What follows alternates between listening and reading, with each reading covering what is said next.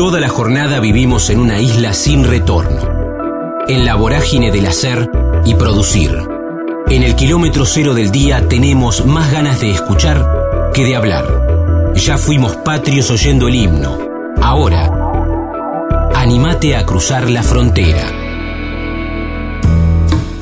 Fermín Ferraris, Cribas, viaje a Japón a grabar con Cotringo, La Hora Diminuta, Las Cosas, La Ofrenda, docente, Bellas Artes, compositor. Sonábamos a Spinetta, Ludmila. Estamos en la frontera, aquí en el aire de Radio Universidad, en AM 1390, hacia buena parte de la provincia de Buenos Aires, y también estamos hacia todo el mundo a través de la web en el www.radiouniversidad.unlp.edu.ar, porque sentimos la radio.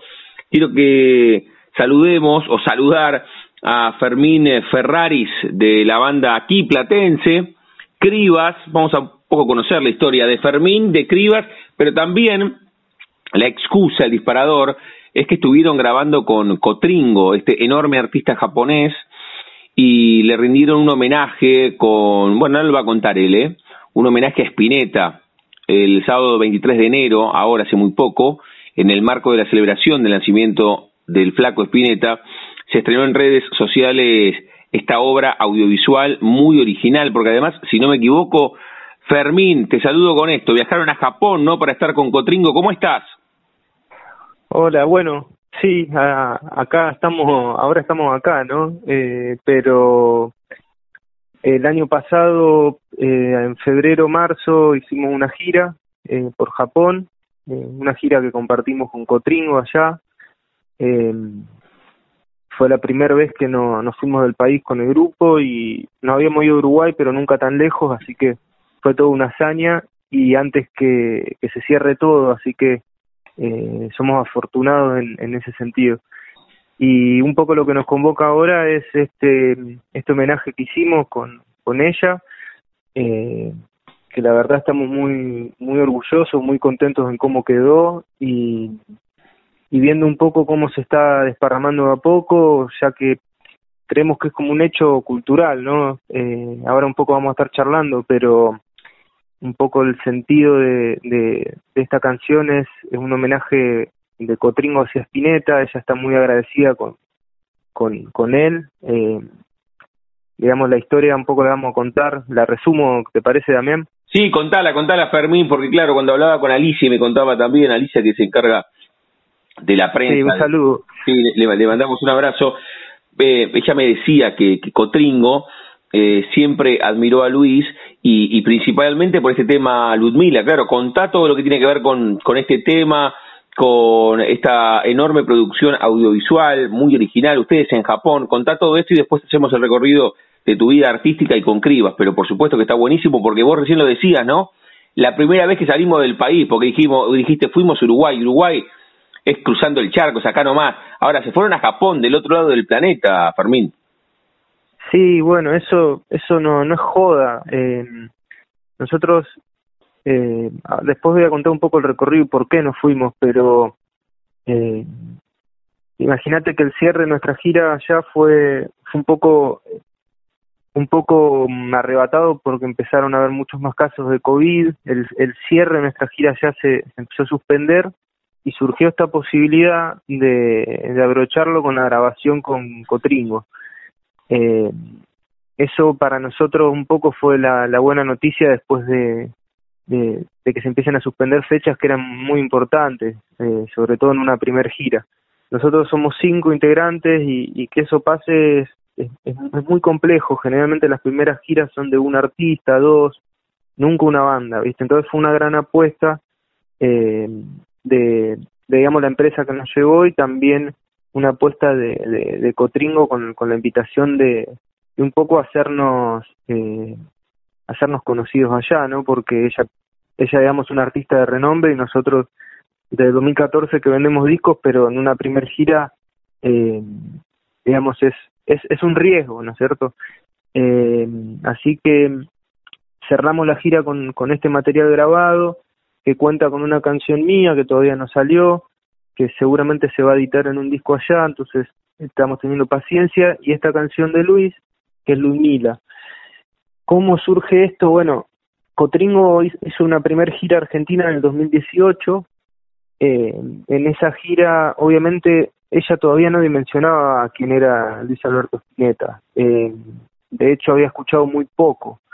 Eh, la admiración en realidad era al revés. Luis durante los últimos años de vida, eh, junto con sus, con sus colegas músicos, eh, Machi Rufino, Claudio Cardone, Mono Fontana, eh, tenían una, una admiración por, por un poco la cultura japonesa, sobre todo la música de Ruichi Sakamoto, que, que es eh, que es bastante eh, conocido en el, en, el, en el ambiente, sobre todo en la música para cine, y esta artista que es Cotringo, que viene a ser como la discípula de Sakamoto y que estaba empezando a surgir. Bueno, Luis la escuchaba mucho eh, y un poco ese fue uno de los pretextos que, utilizaron como para que Cotringo pueda venir al país, ¿no es cierto?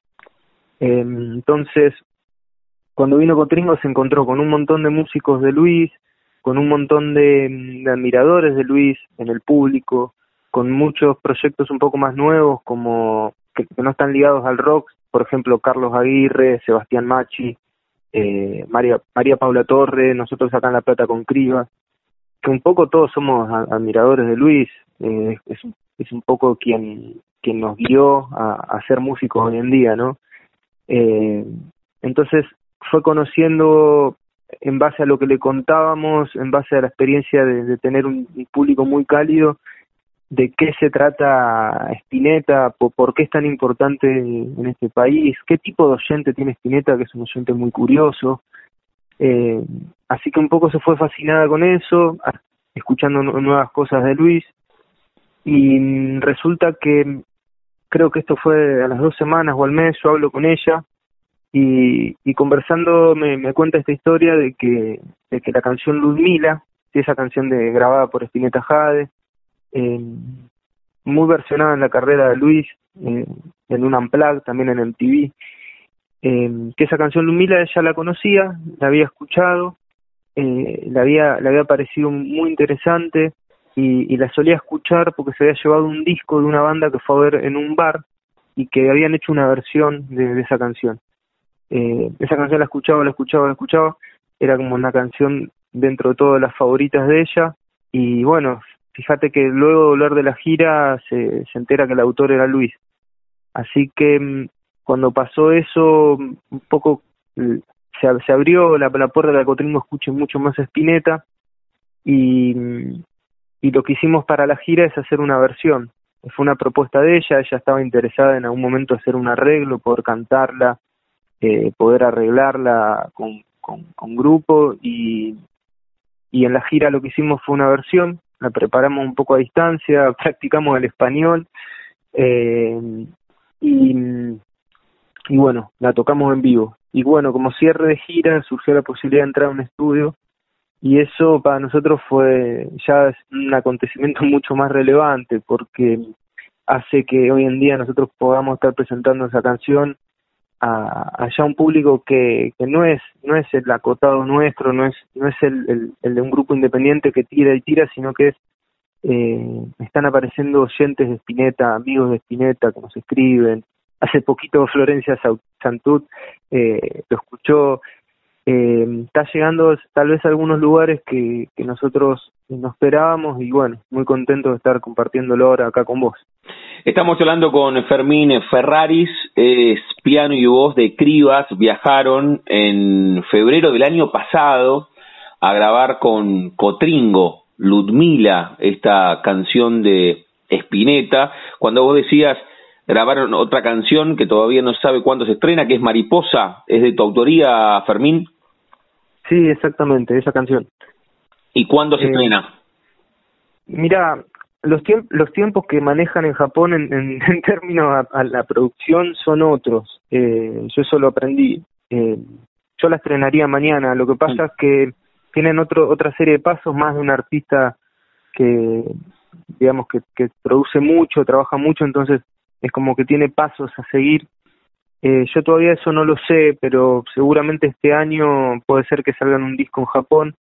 Eh, y como, como todos sabemos, a veces en la industria discográfica, eh, por ahí en nuestro país está un poco eh, cagada a palos, perdón la palabra, pero en, en Japón eso tiene otro tipo de consumo y a veces la está esa pelea entre la difusión eh, digital y la difusión de, de, una edición física, de una venta de un objeto físico, ¿viste? Entonces, eh, un poco eso está suspendido, pero todavía no tengo noticias bien hasta cuándo. Eh, pero bueno, muy pronto va a salir. Nuestra idea era sacar una especie de EP, ¿sí? junto a esta canción Ludmila, la, la, la de Criba, que también canta Cotringo, y, y quedó muy linda. Estamos hablando con Fermín Ferraris de Cribas, nos está contando la experiencia de haber viajado a Japón, de grabar con Cotringo, esta versión de la canción del Flaco Espineta, Ludmila, además grabaron Mariposa, que no se estrenó, que no se estrenó. Ahí con Cribas están estás con Nicolás Padín, con Federico Aguirre, con Diego Americe y con Joaquín Mendi.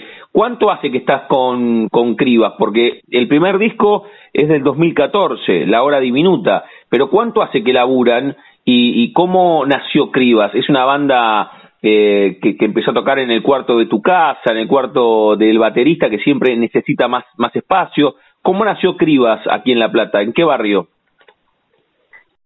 Mirá, Cribas lleva muchos más años, en realidad empezamos alrededor del 2009 a tocar. Eh, de hecho, un poco también antes, eh, pero en 2009 se consolidó, le pusimos de título Cribas, por barrios, por distintos, la verdad que eh, desde Tolosa, Ringuelet, Gonet, eh, La Plata, y los integrantes no fueron siempre los mismos, pero sí hay tres integrantes que en el 2009 estamos y que nos pusimos al hombro, eh, que es Joaquín Mendi, Nicolás Padini y, yo, ¿no?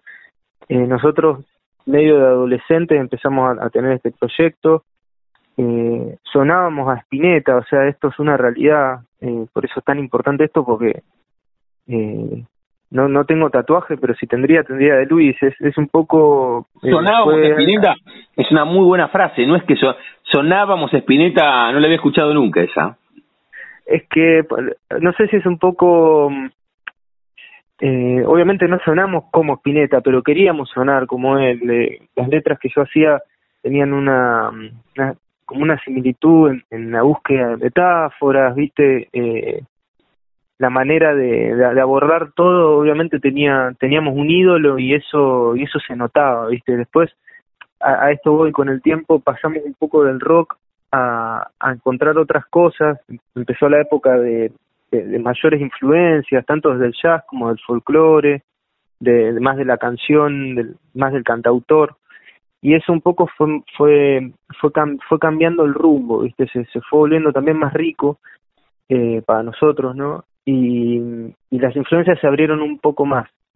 Pero bueno esto hay que aclararlo que, que realmente eh, yo estaba embobado con Luis eh, durante toda mi adolescencia fue mi, mi artista lo defendía a muerte viste eh, y bueno con el con el tiempo en el, en el 2014 llega el primer disco nuestro que ya se pasa más a un costado más folclórico latinoamericano, más mezclado con el jazz, eh, y con un concepto que es el world music, que, es difícil de definir, pero hay un sonido medio en, estéticas así en el mundo de, canciones que suenan a folclore, ¿no? O que suenan a, a algo de raíz, pero con, con, un estilo de jazz. Eso a nosotros nos abrió las puertas a Japón y, y desde ese disco pudimos un poco proyectarnos más como, como un proyecto sólido, ¿viste? Ahí se, se suma Federico Aguirre y Diego Merice, eh, y sacamos esos tres discos. El año pasado sacamos el, el último que se llama La Ofrenda, y un poco eh, creo que en La Ofrenda eh, se, se, se consolida una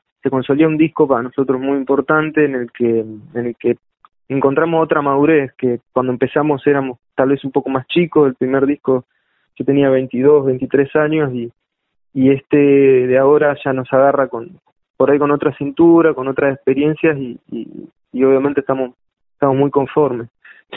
Fermín, desde que nacieron, allá por el 2009, el nombre Escribas y te lo deben haber consultado muchas veces, pero no lo sé y como yo no lo sé, no lo deben conocer en este momento muchos de los oyentes. ¿Por qué el nombre? ¿De dónde viene? ¿Fue idea tuya? ¿Cómo surge Escribas? Bien, hay un momento en las bandas que te pones a, a buscar nombres, ¿viste? Y mm, a veces sale y a veces no, nosotros tardamos bastante con eso. Encontramos esta palabra que nos gustó, cómo sonaba y, y, digamos el significado vino, me parece, después del sonido de la palabra un poco. Cribar, eh, si uno pone cribar o cribas en, internet, no sé si lo primero que salimos nosotros, sino que es eh, hacer un tamiz, hacer una selección, un filtro, es algo bastante industrial.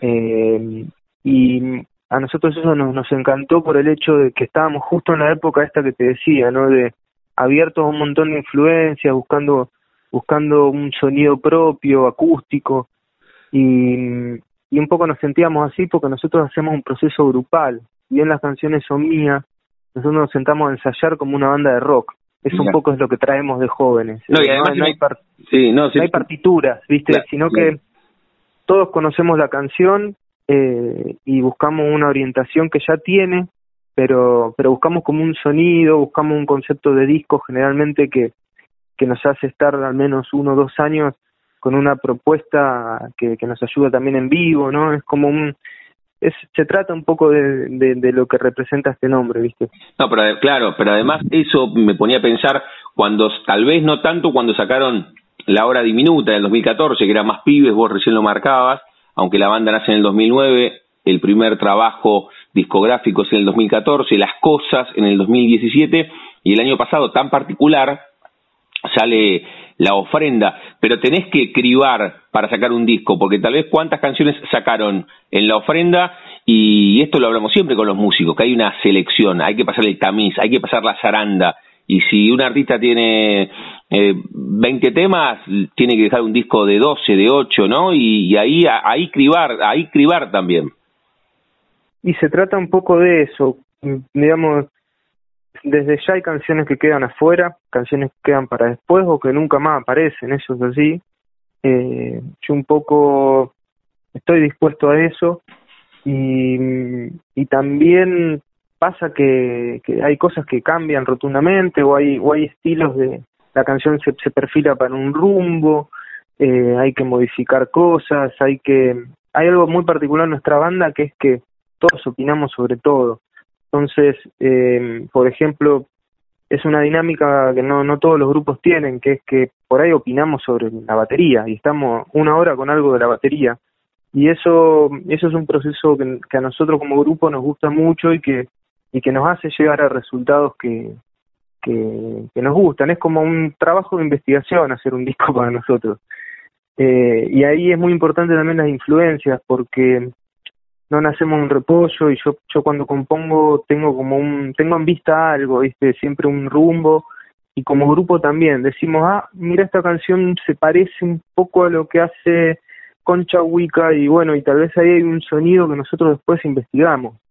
Eh, y obviamente en el 2009 también lo hacíamos, pero como todos somos estudiantes de música, hemos hemos tenido distintos recorridos, en el con el paso del tiempo uno uno tiene más cintura, ¿viste? Va, va poniendo el ojo en otros lugares.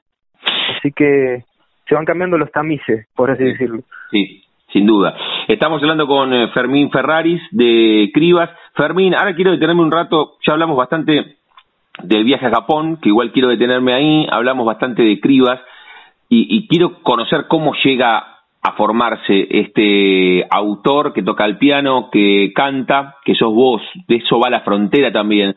Eh, aquí hablamos mucho del viaje de ustedes, el encuentro con, eh, con Cotringo, la canción Ludmila, pero siempre el foco es con la persona que estamos charlando. Pero me detengo en el viaje, más allá de la experiencia profesional y musical que te dejó Japón, en un contexto además que vos decías, se fue un poco cambiando el rumbo porque se venía la pandemia. Sí, exactamente. Eh, mira, nosotros nos subimos al avión después de haber eh, trabajado un montón porque eh, quisimos llevar un disco, era un poco la excusa también de, de la gira, llevamos un disco nuevo, entonces el 2019, el cierre del 2019 fue feroz porque laburamos un montón en condiciones por ahí de abaratar costos, viste, de trabajar mucho nosotros lo grabamos nosotros, lo editamos nosotros, lo mezclamos nosotros. Eh, entonces nosotros terminamos de ensayar, nos subimos al avión, llegamos y empezó una gira que, que es incomparable porque hay, hay otro, otro, otro tipo de consumo musical, otro tipo de, de escucha. eh, ya la primera fecha que hicimos fue un teatro y nada, ya los era invierno, ¿no? En Japón ya todos tienen barbijo. Eh, nosotros un poco sabíamos que, empezaba, empezaba la pandemia, en febrero de 2020 empezaron a haber más los casos en, en China, aparecían en Europa, en Japón había, pero todavía no había explotado, entonces nosotros todavía no dimensionábamos pandemia, pero mm, sí empezamos a vivir algo, creo, hablo por todo el grupo, que es un, por primera vez, eh, nosotros acá estamos muy contentos con el oyente de acá, con la gente que nos apoya, pero por primera vez sentimos que, que nos acercábamos a un, a un ambiente profesional distinto, eh, en, el, en el que todo estaba bien, eh, desde, desde los equipamientos hasta el tipo de público, muy cálido, muy, muy amoroso. Nosotros terminábamos de tocar y, y, y, ellos compran disco y la compra del disco por ahí ya lo tienen, algunos japoneses lo tienen, pero lo que más le interesa es hacer esa fila para de que vos le firmes algo, decirte alguna cosa, dejarte algún regalo. Eh, y son cosas que, que nosotros no habíamos vivido, ¿viste? Que en, en nuestro país parece que, que eso, eso le sucede a solamente a las estrellas y, y acá lo estábamos viendo, lo estábamos viendo allá de otra manera y con japoneses, es, es, entrar en una película ir a un país así, ¿no?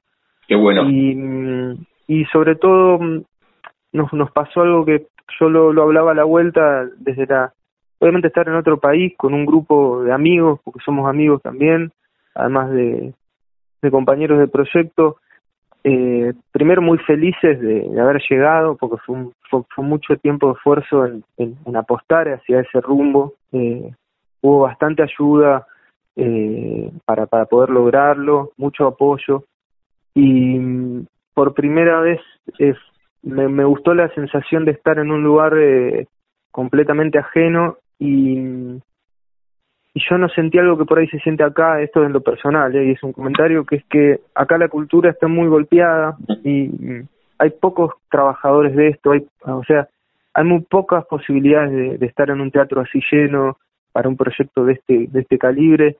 Eh, generalmente estamos, nos cuesta mucho llegar a esos lugares, tener ese acceso. Eh, y, y yo escuché, estuve, presencié un tipo de escucha japonesa en el que no había competitividad.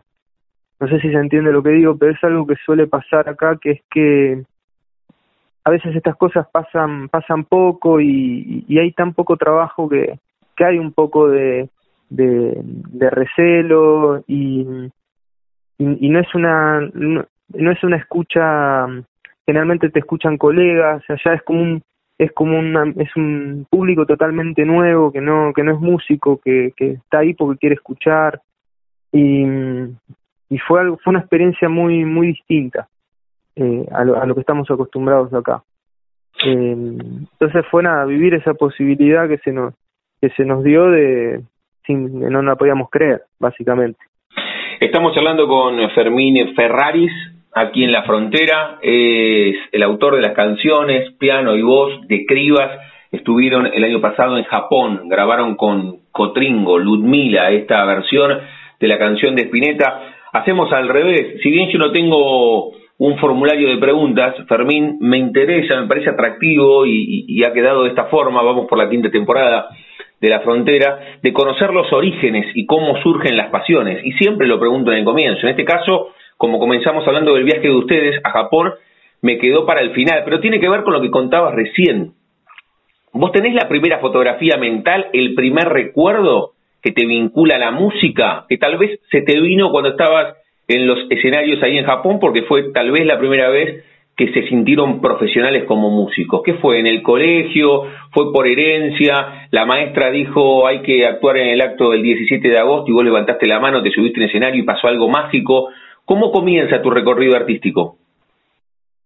Bien, eh, son, son, son varios recuerdos. Yo tengo más o menos tres o, cuatro que, que, me parece que cierran un poco a, que confíe, a que me haga amigo de la música y no la suelte más, ¿no? Eh, una, una cosa, yo no tengo, eh, mis papás, digamos, no son músicos, en casa se escuchaba mucha música, eh, yo agarraba los cassettes de mi papá, de, de Spinetta, de Charlie, y ahí yo tenía un momento en el que daba vuelta al cassette, lo escuchaba completo, tenía un Walkman y, eso y eso yo lo recuerdo.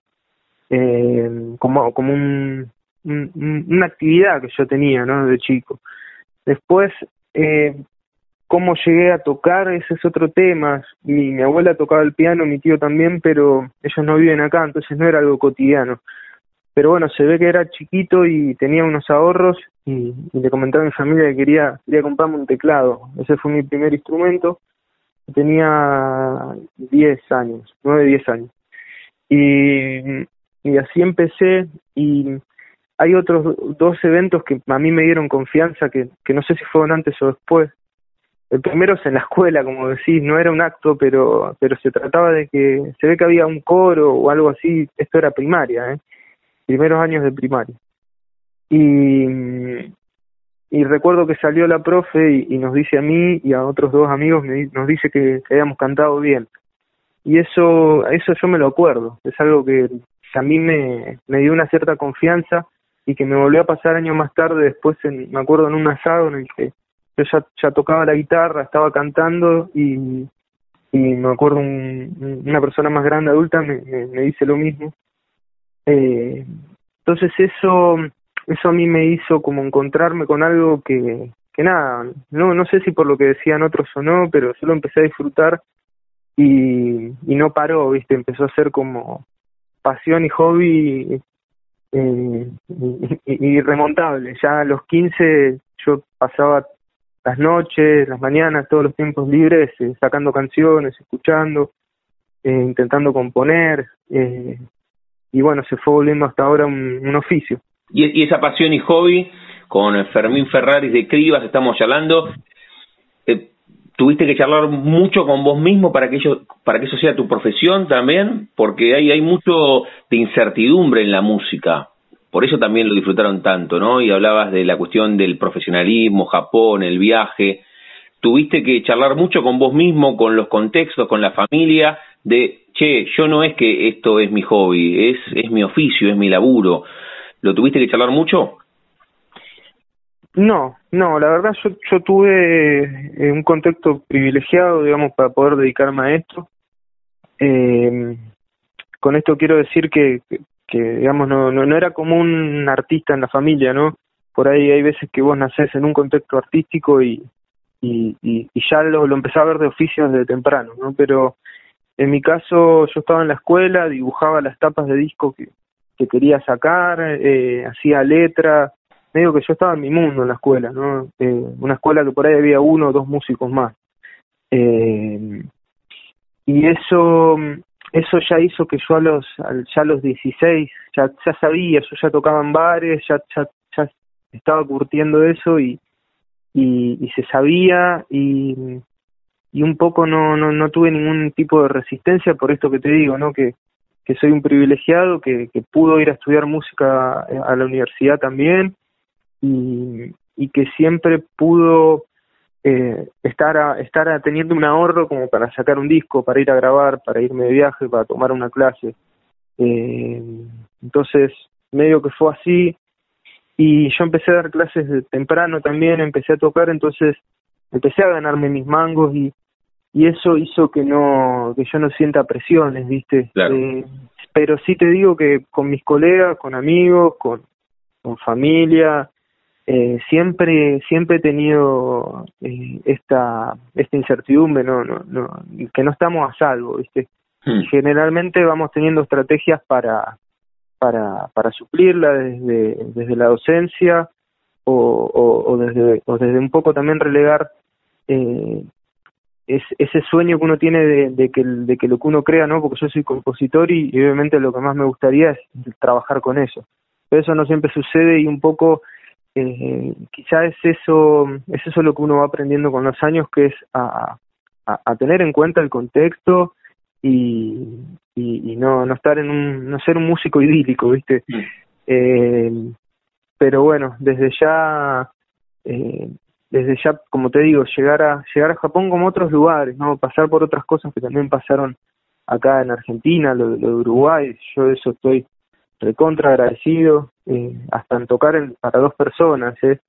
un poco lo de llegar a Japón es como, es tan grande que, que, obviamente colma el vaso y, se trata de un, hito ¿viste? para nosotros. La charla con Fermín Ferraris, aquí en la frontera, en el aire de Radio Universidad, te iba a ser la última, pero antes bueno, lo marcabas desde muy chiquito, el colegio, a los 16 lo, materializaste internamente, dijiste, voy por este lugar. O sea que el artista en ningún momento compitió contra nadie, en ningún momento se te ocurrió estudiar una carrera más tradicional, entre comillas, como arquitectura, ingeniería, o pensaste en jugar al fútbol. O sea, ¿siempre fue la música o en algún momento sí dudaste? No, lo, lo, lo he dudado, no es que no. De hecho, esa, esa pelea hasta la he tenido un año atrás o, me puede llegar a pasar ahora, eh, yo creo que ahora ya tengo un callo en ese sentido, ¿viste? Como que no me lo voltea nada. Eh, ante la necesidad, sí, eh, sí, laburo, laburo otras cosas, pero no, pero sí me ha pasado en el momento que quise estudiar, eh, busqué sociología, me interesaba el plano social y pero bueno no era muy grande era un error viste para mí ya eso, eh, ya estaba muy definido. Pero sí, en el medio me han pasado cosas, sobre todo creo que la lucha está más en dentro de este, de este campo de la música, cuánto estar en el ámbito de, la educación y cuánto poder ir haciendo también el espacio de la producción, ya sea de propia como de, artistas ajenos, que actualmente por suerte me están creciendo ese tipo de trabajos con los que también me siento muy a gusto. La charla con eh, Fermín Ferraris, aquí en la frontera, en el aire de Radio Universidad. Fermín, antes de escucharlos a ustedes, la última pregunta tiene que ver con el nombre de nuestro ciclo y a todos les consulto si tienen un momento frontera en sus vidas, que no se refiere a un lugar geográfico, sino un momento rupturista, bisagra, decisivo, que puede ser desde lo profesional o desde lo personal. Ese acto en el colegio que contaste, cuando apareció el primer órgano, cuando daba vuelta del cassette en el Walkman, no sé, tuviste apendicitis a los cinco y entraste en un hospital, el viaje a Japón para grabar con Cotringo, el viaje a Uruguay, ¿puedes elegir un momento frontera en tu vida, el más decisivo de todos? Fa, eh, son muchos, eh, son, la verdad me matás, pero pero creo que para, para resumir un poco el, contexto de hoy en día, eh, creo que yo hubo un momento muy importante cuando estábamos grabando. Eh, yo cuando grabo trabajo, ¿viste? Entonces, eh, por ahí si ves las fotos de, de la grabación, yo puedo tener eh, cara de preocupado, ¿viste? Hay momentos donde estoy trabajando mucho, con, con que todo, intentar que salga todo bien, como esperaba, eh, y hay otros momentos en los que uno puede relajar, ¿no? Y estábamos cantando Ludmila y y nada, son son dos segundos a veces esas, no sé si me confundo con lo que decís de, frontera, pero a veces son, en la vida tenemos como, como segundos en los que los que te caen fichas, ¿viste? Eh, para mí eso siempre es muy importante, no se buscan, a veces pasan, eh, y en este caso estaba cantando Ludmila y, y a mí un poco me recorrió la historia eh, desde digamos desde, mi amor por por Luis eh, lo, que yo yo soñaba cuando era chico ser músico de él viste me, hubiera encantado tocar el piano al lado de él eh, que me conozca son esos sueños que uno tiene no como eh, como para alguien que juega al fútbol y, y deseó estar al lado de Maradona, ¿no? Para mí era algo así y, y bueno, y me recorrió un poco la historia de, de, justo estar con Cotringo, ¿no? Saber lo que significaba Cotringo para Spinetta eh, es un montón y estábamos grabando, ella estaba cantando en español y, y un poco pensé para atrás, pensé en mi viejo, pensé en un amigo de mi viejo también muy fanático de Luis, que desde chico es como un padrino, pensé en mis amigos y, y, pensé en mí en ese contexto grabando eso y obviamente son cosas que emocionan mucho. Así que es, ese puede haber sido una, una bisagra para, para tal vez después de mucho tiempo de, remar, de buscar espacios, de, de, meterle todo, eh, poder eh, cerrar los ojos un poco y decir, eh, eh, me lo merecía. Y, y, tuve esa sensación y fue muy lindo. La charla con Fermín Ferraris de Cribas, que viajaron a Japón para grabar con Cotringo la canción Ludmila, que ustedes pueden buscarla en las diferentes plataformas. Cuando hablamos con músicos o con músicas, les damos la chance que elijan el propio cierre musical. ¿Cerramos con Ludmila, que fue el disparador, o querés que escuchemos otra canción de la ofrenda? Lo que vos quieras, Fermín. No, no, vamos a escuchar Ludmila, que, que, es un poco lo, que está pasando ahora y, que me encantaría que, se escuche. Así que, dedicado a Luis. Fermín, te mando un abrazo enorme y, gracias por contarnos tu historia. Y bueno, sos platense. ¿Vos sos platense? Sí. Porque vivís acá, pero sos platense. Yo vivo acá y nací acá. Así que Damián apenas se, se pueda, ya nos vamos a estar encontrando. Estuve muy a gusto y te agradezco un montón.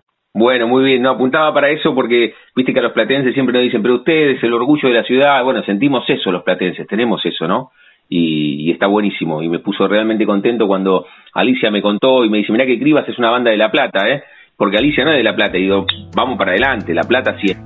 Fermín, un abrazo enorme y gracias por este rato. Bueno, muchas gracias, Daniel. Un abrazo grande. Chau, chau.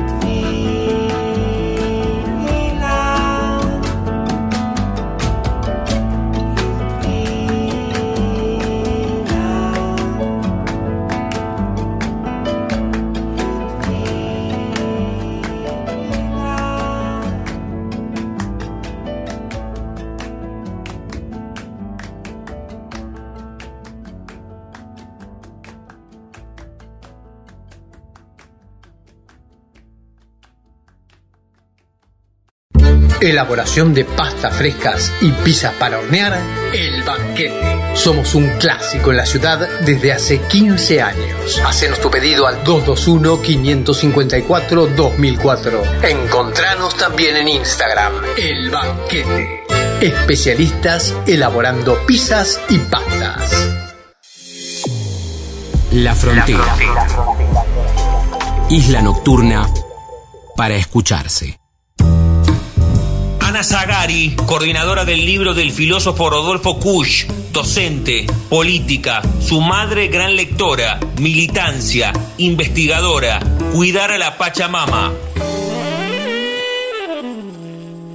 Estamos en la frontera, aquí en el aire de Radio Universidad, en AM 1390, hacia buena parte de la provincia de Buenos Aires, y también estamos hacia todo el mundo a través de la web en el www.radiouniversidad.unlp.edu.ar, porque sentimos la radio en este ciclo de la frontera.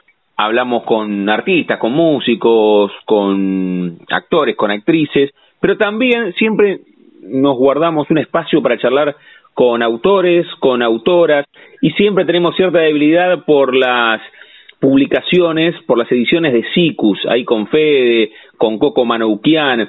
Así que quiero saludarla a Ana Zagari para que nos cuente de qué va su publicación. Ya le voy a preguntar, es de 2020, tiene que ver esto con un año tan particular, tan difícil que hemos transitado.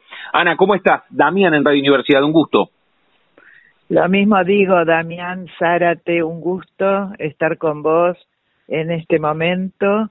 Y sí, esta publicación es de noviembre de 2020, eh, es sobre Rodolfo Kusch, como vos sabés, eh, se llama Rodolfo Kusch, Esbozos Filosóficos Situados, y bueno, eh, yo coordiné y escribí una serie de artículos también, pero mm, lo bueno que tiene este libro es que pude juntar a jóvenes investigadores, investigadoras de nuestras universidades, no solo de aquí de, eh, la, la ciudad de Buenos Aires, sino de Rosario, de Hurlingham, etcétera, y del CONICET, y, y bueno, eso le da mucha fuerza a este libro. Ahora nos metemos con tu coordinación, a quienes convocaste, esta edición de SICUS, una, uno de los, por ponerle así en, en, términos cinematográficos, uno de los estrenos, ¿no? Una de las novedades de SICUS es de noviembre del 2020. ¿Sabes que Te lo deben haber dicho, y si no me, me alegraría ser el primero, esto de la tapa minimalista, pero muy, pero muy atractiva. Te llama la tapa a ir a una batea a buscarlo, ¿no? Al libro. Sí, yo eh, pedí que fuera blanco y negro y luego agradecí que en la colección Nuestra América tuviera los colores de Nuestra América. Mm. Y sí, me parece que esa foto, además de, de Kush con la puna detrás, es muy hermosa y la verdad que siempre Sicus tiene unas ediciones muy, muy esmeradas y bueno, la verdad que me gusta mucho cómo quedó el libro. Eh, decime.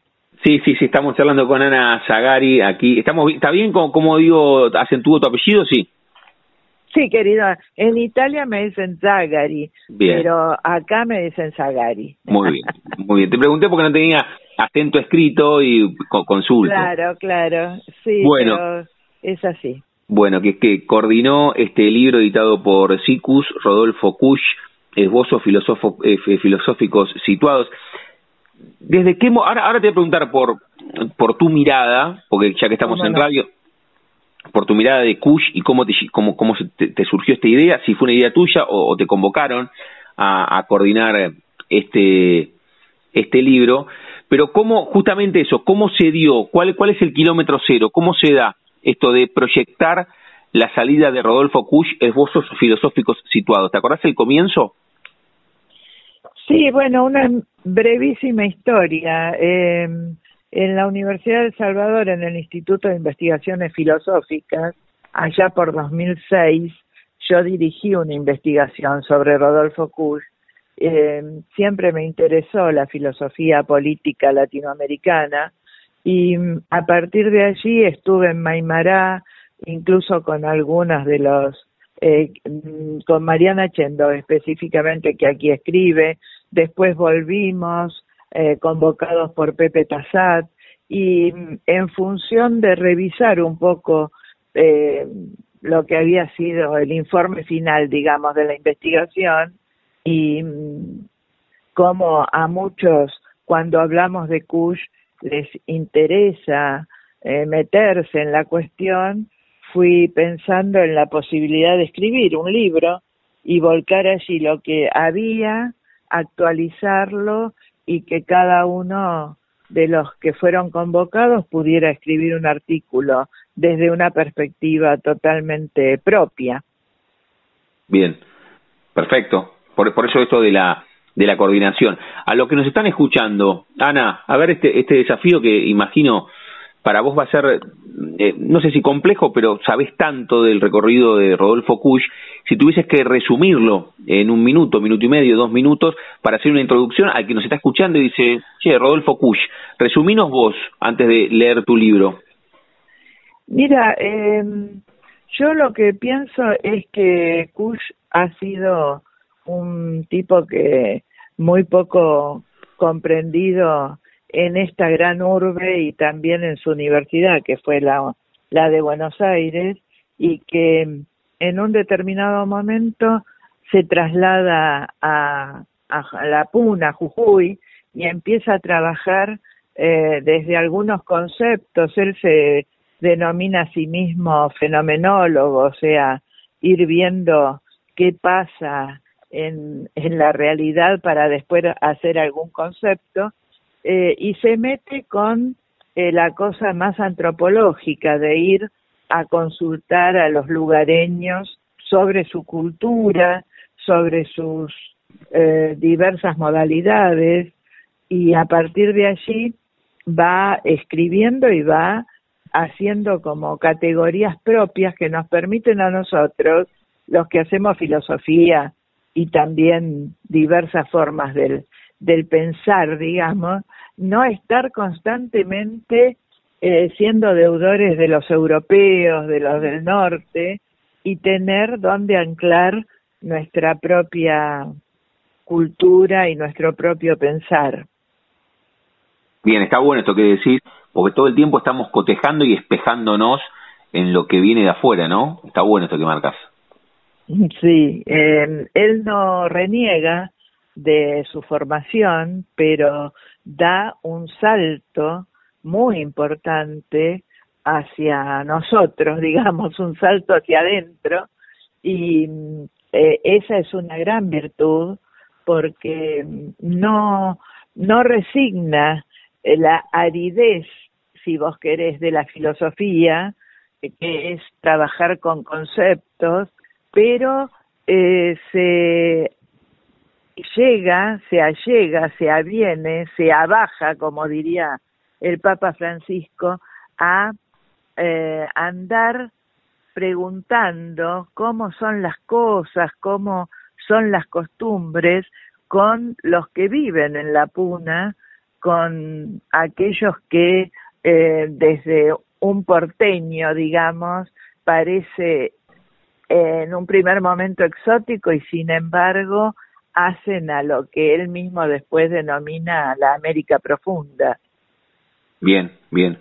Se lo se lo dimensionó a, Kush en el momento justamente esto. Viene viene el libro eh, editado por Kush que vos coordinaste, Rodolfo Kush, Esbozos Filosóficos Situados, a con el tiempo darle un marco más de, no sé si justicia, pero, pero para, para dimensionarlo a Kush en, justamente lo, lo que significa.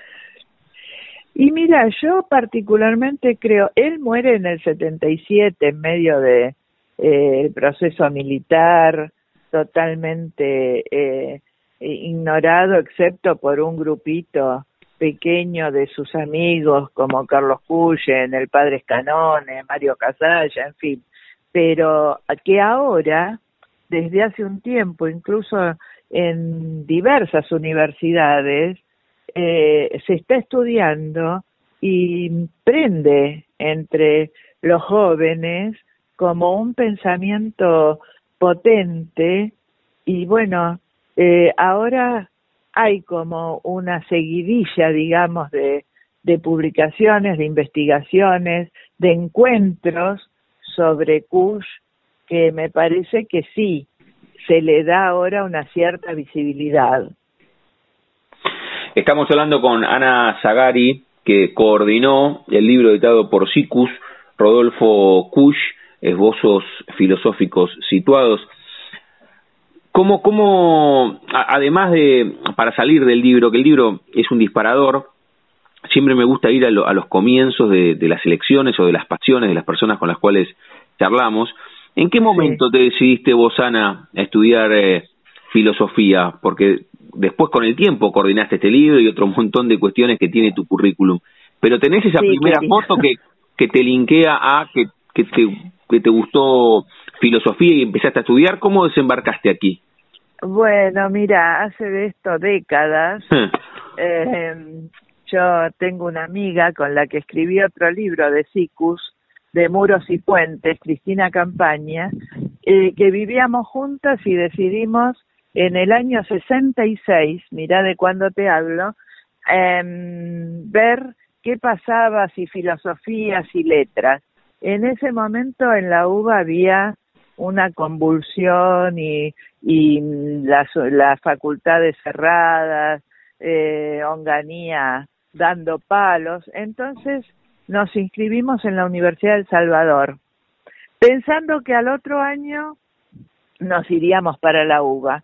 Pero resulta que eh, nos quedamos en la Universidad del Salvador porque había un excelente plan de estudios y profesores eh, de excelencia. De hecho, yo la tuve a Dina Picotti, que fue discípula de Heidegger, recién llegada de Alemania. Es decir, eh, filosofía en El Salvador era muy cercana a todo lo que acontecía filosóficamente, eh, al igual que en la UBA.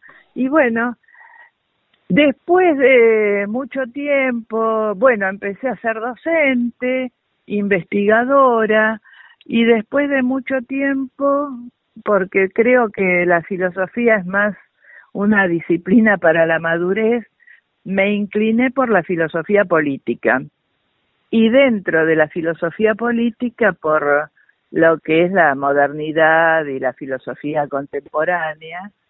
Y, y bueno, ahí está como mi campo de actividad. Bien, vos fuiste ya a cuando ingresaste en la, en la universidad.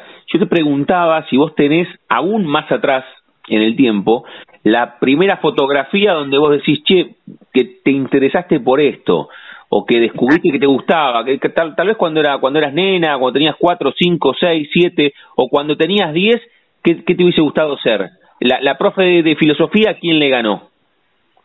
Y por ahí le ganó a, a los estudios de literatura, de letras. Mi madre, una gran lectora, eh, y con mi papá eh, discutíamos mucho, un peronista eh, muy inteligente, ah.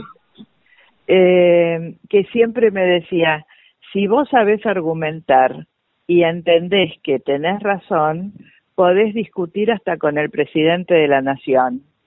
Y bueno, ese tema de la argumentación, eh, las lecturas que siempre había en casa por la vía de mi mamá fundamentalmente, eh, siempre me hicieron oscilar, digamos, entre las letras y la filosofía y finalmente creo que me incliné por la filosofía casi por un, una especie así de impromptu de iluminación, bueno, vamos para allá y este y así fue.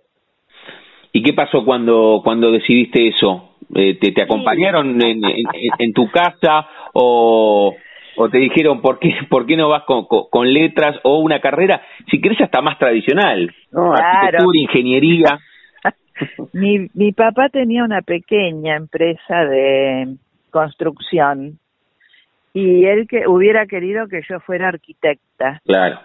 Entonces yo le decía, papi, pero si mira, yo no sé ni qué es una escuadra y dos más dos me da cinco, ¿cómo voy a...? No, no puedo con ello. Y cuando me inscribí, bueno, se preocuparon en qué sentido, en cómo me iba a ganar la vida, cómo, qué, qué vas a hacer con la filosofía. Y mi viejo no me vio recibida, pero sé por mi madre que cada vez que yo me sacaba una buena nota, él lo comentaba con sus amigos con mucho orgullo. Y bueno, y después, este, obvio que con la filosofía poco se goza, como diría González Tuñón, en el sentido capitalista del término, ¿no? Pero siempre fui docente, investigadora y bueno, y esa es digamos, mi trayectoria también laboral. Mm. Dentro de ese goce, con Ana Zagari estamos charlando, que es la coordinadora del libro editado por SICUS, Rodolfo Kusch, Esbozos Filosóficos Situados. Te iba a preguntar por esto, por esto que nos contabas, tu historia, tu padre, tu madre muy lectora, letras, desembarcás en, en filosofía. Dentro de ese goce, ¿qué significa que lo que vos escribís se edite en un libro, con esta historia que vos contás, ¿no? De tu vieja, con lo que significa, lo que sigue significando el libro papel, el libro objeto. La primera vez que te pasó, ¿cuál fue el primer libro que editaste y tenía tu nombre en la tapa? ¿Qué pasó? Y bueno, ese lo vio a mi vieja que murió hace unos años, es un libro que editó una pequeña editorial, Ediciones del Signo, que se llamó Globalización, la frontera de lo político, eh, y que discutía un poco la cuestión que planteó en ese momento, ya hace unos cuantos años, Fukuyama sobre el fin de la historia y mm, también esta tesis de que la globalización eh, trata de que lo político se minimice, ¿no? El Estado mínimo, eh, la participación mínima, la soberanía mínima, y bueno, fue, fue como te diría, aparte de decirle a mi vieja, mira, eh, lee este libro si querés, que también lo escribí yo, mm. ya que sos una gran lectora. Y ella lo ojeaba y este, hasta me hizo comentarios, bueno, son esas cuestiones de los cruces, ¿no? Entre eh, los afectos y la vocación. Sí, sí, sí. ¿Sabes, ¿Sabes dónde me parece que, por eso te consulto, que qué pasó cuando llega el libro por primera vez y tiene el nombre en la tapa? Como cuando les pasa a los músicos, ¿no? Que le dan los discos y todos encelofanados y los abren. Es una sensación que, que debe llevar evidentemente la emoción también.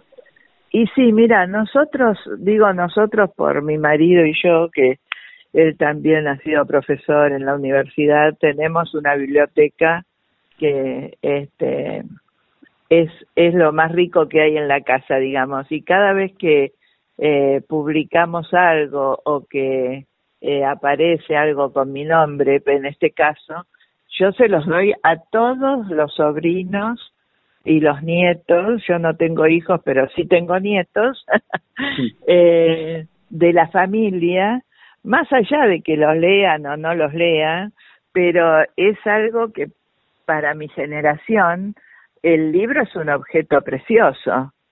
Eh, quizás no sea ahora eh, entre los jóvenes con otros dispositivos, para nosotros sigue siendo, incluso muchos me dicen, bueno Ana, pero no escribas en, en papel, ¿para qué te vas a meter en ese berenjenal, la distribución, eh, si se puede subir a diversos sitios, ¿no?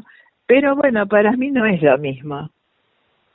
No, sin duda, sin duda. Por eso te, consultaba sobre el libro objeto. Después se puede replicar en otras plataformas, pero el libro objeto sigue siendo irreemplazable, ¿no?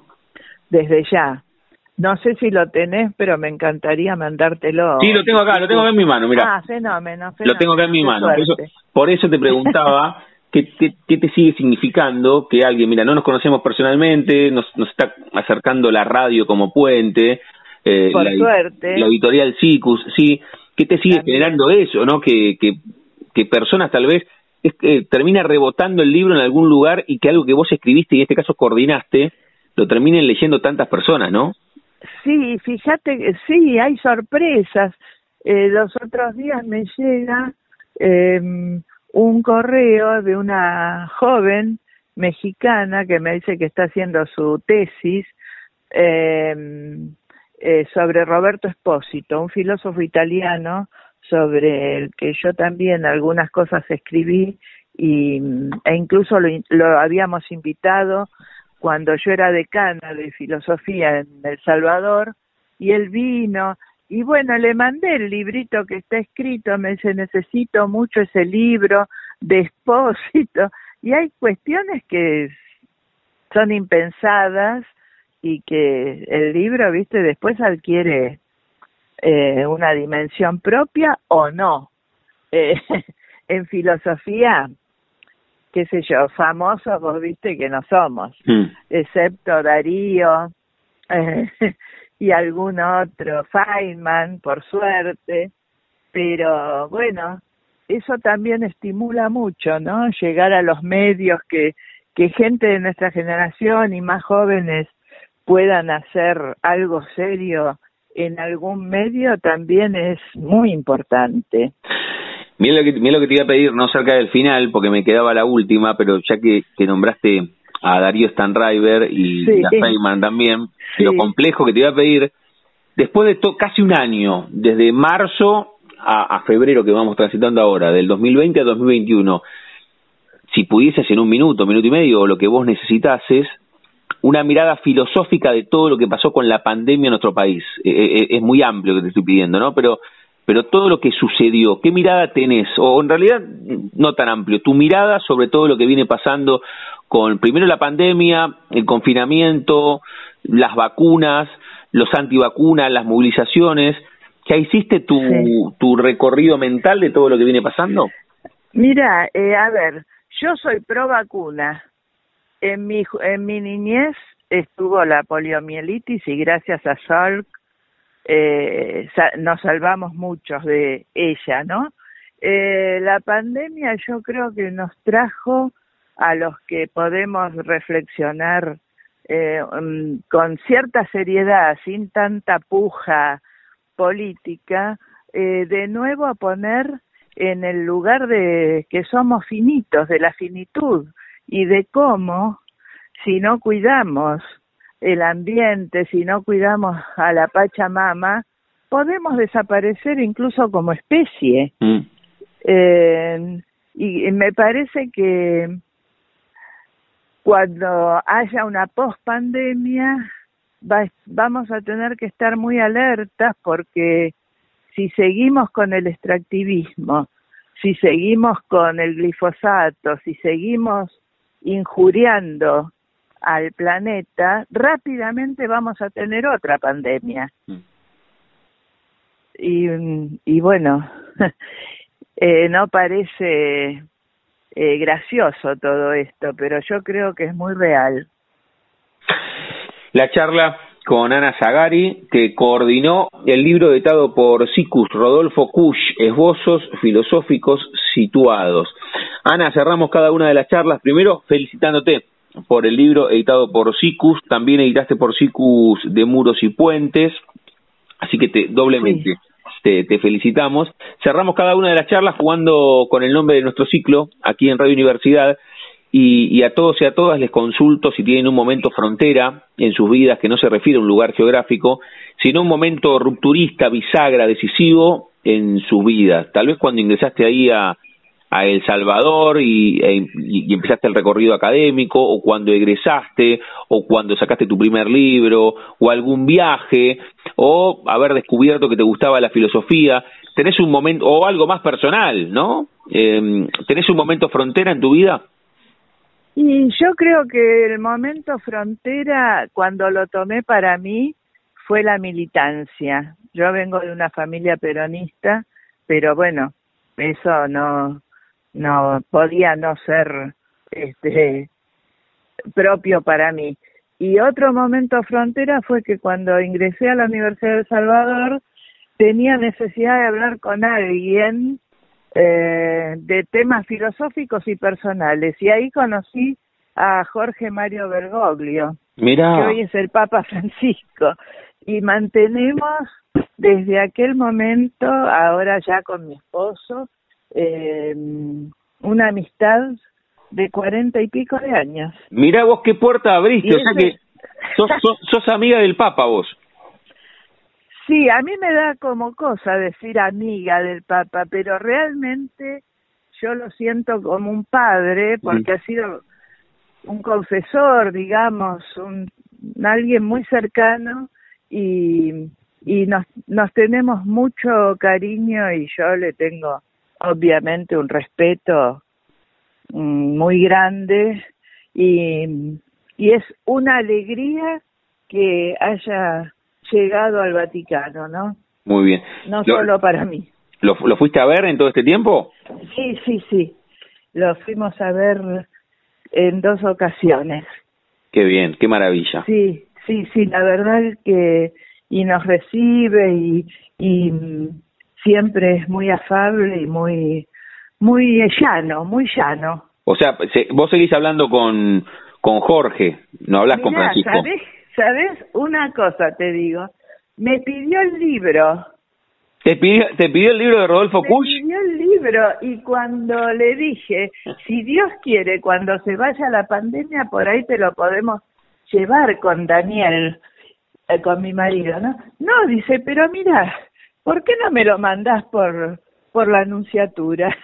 Qué maravilla. O sea, está- estaba ansioso, quería, no esperó que se lo lleve personalmente. No, no, se lo mandé hace, qué sé yo, hará un mes, dos meses.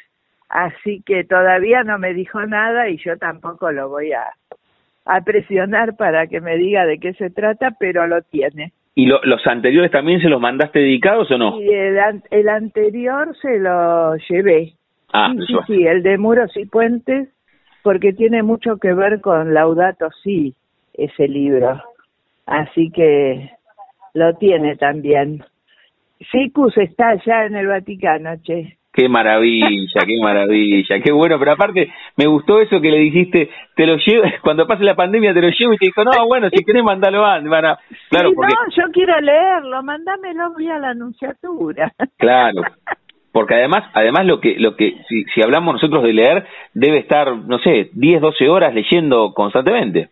Y mira, yo no sé cómo hace, pero es un gran pastor y para mí también un, un tipo, un gran eh, lector, un gran intelectual él, y un Sí. gran escritor, porque fíjate, la última, por ejemplo, Fratelli Tutti es una, un, una, un magisterio verdaderamente más allá de si profesás o no la fe católica. Qué maravilla, qué maravilla. Ana, agradecerte por, por este rato, felicitaciones y seguiremos en contacto, ¿eh? Cuando saques un, nuevo un nuevo libro o seguimos en contacto y, y seguimos charlando aquí en Radio Universidad. ¿Qué te parece? Siempre Bueno, con, con, de Puente. Bueno, para mí ha sido un gran gusto. Eh, te agradezco la charla y a todos eh, quienes escuchan el programa. Y bueno, hasta muy pronto. Te mando un beso enorme y seguimos en contacto. Igual. Chao, querido. Chau, chau. Igual. Pasaporte en mano. Noctámbulos con la radio abajo de la almohada. Equilibristas entre el ayer y la ilusión de mañana. Somos La Frontera. Idea y conducción, Damián Zárate. Idea y colaboraciones, Julián Álvarez. Producción de notas, Puma Gaspari. Edición y postproducción, Juan de Vega. Idea sonora, voz y edición, Diego Carrera. Voz artística, Pablo Dupuy.